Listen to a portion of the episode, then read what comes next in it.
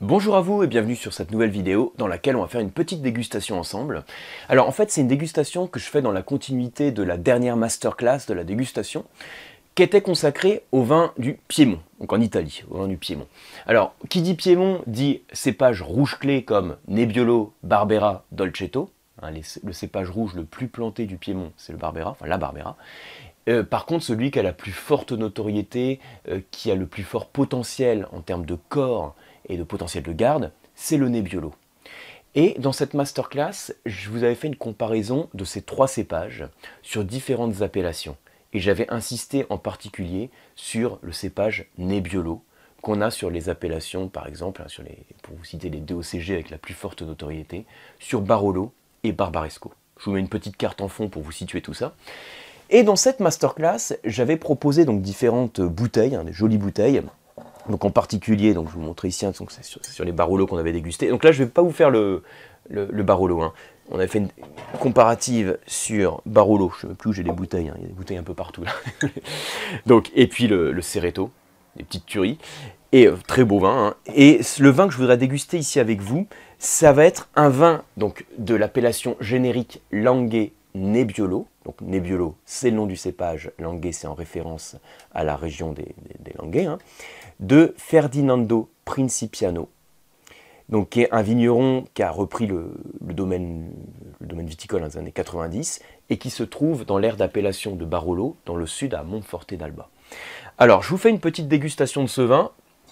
Je ne vais pas aller dans, le détail comme ce que je peux faire sur Masterclass. Le but, c'est plus de vous montrer euh, la perception de ce vin et quelques caractéristiques qu'on a sur ce très beau cépage qu'est le Nebbiolo. Alors, je reprends, moi là je, fais je prends une petite fiche de dégustation de la masterclass, et je, vous, je vais insister plus sur les moments clés de la dégustation, hein. je ne vais pas faire tout de manière détaillée.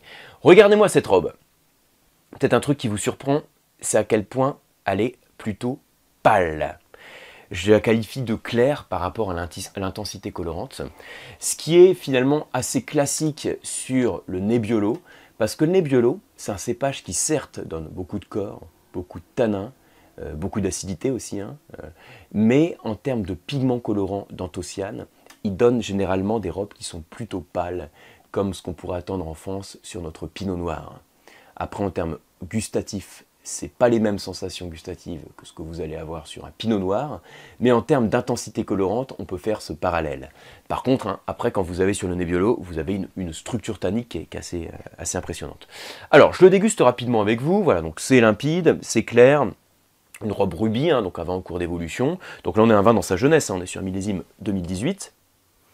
Et puis, je vais avoir au nez un nez qui est plutôt ouvert, où je pars tout de suite sur des notes hein, de, myrtille, de mûre, de cassis, de fruits des bois. C'est quelque chose qui est très fruité. Alors, je vous le présente ici sur cette petite vidéo hein, sur la chaîne euh, pour vous montrer aussi le caractère variétal que l'on a sur le Nebbiolo.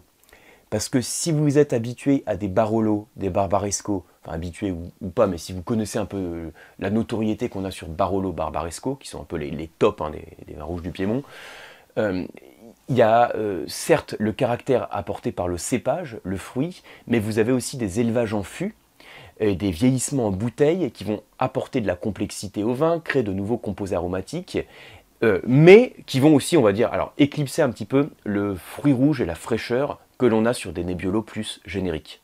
Alors, ce que j'aime bien sur ce vigneron, hein, Ferdinando Principiano, c'est qu'il a une, un peu une forme d'évolution aussi. Il arrivé sur des... Alors, il vinifie aussi de superbes Barolo, au passage. Euh, il avait commencé au début par faire des Barolo euh, bien costauds, on va dire. Vous voyez, de, genre de l'extraction, donc on essaye d'avoir de la couleur. Et puis euh, du fût neuf. Donc le fût neuf, ça apporte par définition des notes boisées très marquées, notes vanillées, grillées, toastées. Mais le truc aussi, c'est que ces arômes très présents, ça masque aussi le fruit qu'on a sur de jolis Nebbiolo. Et ensuite, il est revenu à une école plus traditionnelle qu'on a sur Barolo, qui consiste à avoir plutôt moins, donc moins d'extraction euh, et avoir plus de finesse dans les vins. C'est-à-dire qu'on continue à, à, utiliser du fût pour l'élevage, mais on n'est pas sur du fût neuf. Imaginez des gros contenants et qui sont pas neufs. Donc qui dit gros contenant, pas neuf, hein, deux paramètres. Gros contenant, ça veut dire que l'apport est moins marqué que sur un petit contenant. Quand le fût est plus petit, l'apport du bois est plus euh, marqué sur le vin. Donc là, il y a des gros contenants. Et puis, vous n'avez pas de fût neuf, donc on n'a pas les arômes de grillé, euh, boisé, toasté, vanillé qui sont directement apportés par le fût neuf. Par contre, on a quand même un lent élevage en fût qui apporte la micro-oxygénation qui contribue à créer plus de complexité aromatique.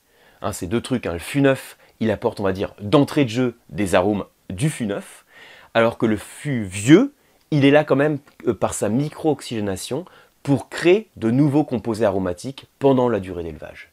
Donc on va pas avoir nécessairement ces notes grillées, toastées, vanillées, mais par contre on va avoir des notes de cuir, des notes animales, du fruit qui va gagner aussi en maturité par cet élevage en fût. Alors je vous parle de l'élevage en mais en fait là sur Langen et Biolo, là on est sur euh, la cuvinox. Hein. J'ai juste fait une parenthèse euh, sur euh, le vigneron. Alors, en bouche, qu'est-ce que ça donne? Alors, caractéristique du Nebbiolo, la fraîcheur. On sent un bon niveau d'acidité. Et puis, caractéristique du Nebbiolo, une certaine charpente. J'ai la langue qui accroche au palais. J'ai la langue accroche au palais. Et pourtant, la robe est pâle. Alors, je dis pourtant, c'est pas forcément. Euh, on, fait, on fait souvent une corrélation entre une robe sombre et une structure tannique. Comme un Cabernet Sauvignon sombre et sa structure tannique. Un Malbec euh, couleur euh, encre, hein, noir, et sa structure tannique. Et là, c'est ce qu'on j'appelle hein, l'effet Nebbiolo. Vous avez une robe qui est plutôt pâle, et pourtant, il y a une structure en bouche. Alors, une acidité, certes, mais aussi du corps apporté par les tanins. Alors, certaines charpentes, un niveau d'alcool que, si je reprends la fiche de dégustation que j'ai sur les masterclass, hein, un niveau d'alcool que je vais qualifier de moyen, une acidité nerveuse, beaucoup de fraîcheur, une longueur en bouche qui est, moyenne, hein, au bout de 6-7 secondes, les arômes déclinent, et je reste en bouche sur le côté très fruité. Donc vous voyez, je suis ici sur un vin qui est agréable, un beau Nebbiolo euh, sur le fruit, gourmand, euh, qui n'a pas du tout l'ambition d'être un grand Nebbiolo de garde, comme on peut avoir sur Barolo ou Barbaresco. Là, on a plus un Nebbiolo qui est travaillé sur le fruit, et c'est très joli, c'est plein de fraîcheur, et il y a vraiment moyen de se faire plaisir. Donc voilà pour cette petite dégustation en quelques minutes. J'espère que ça vous a permis hein, de revoir un peu peut-être les automatismes sur la dégustation qu'on a quand on suit la fiche de dégustation. Et puis faire une petite parenthèse sur les vins du Piémont dont je vous avais parlé sur la masterclass. Merci pour votre attention et à très bientôt.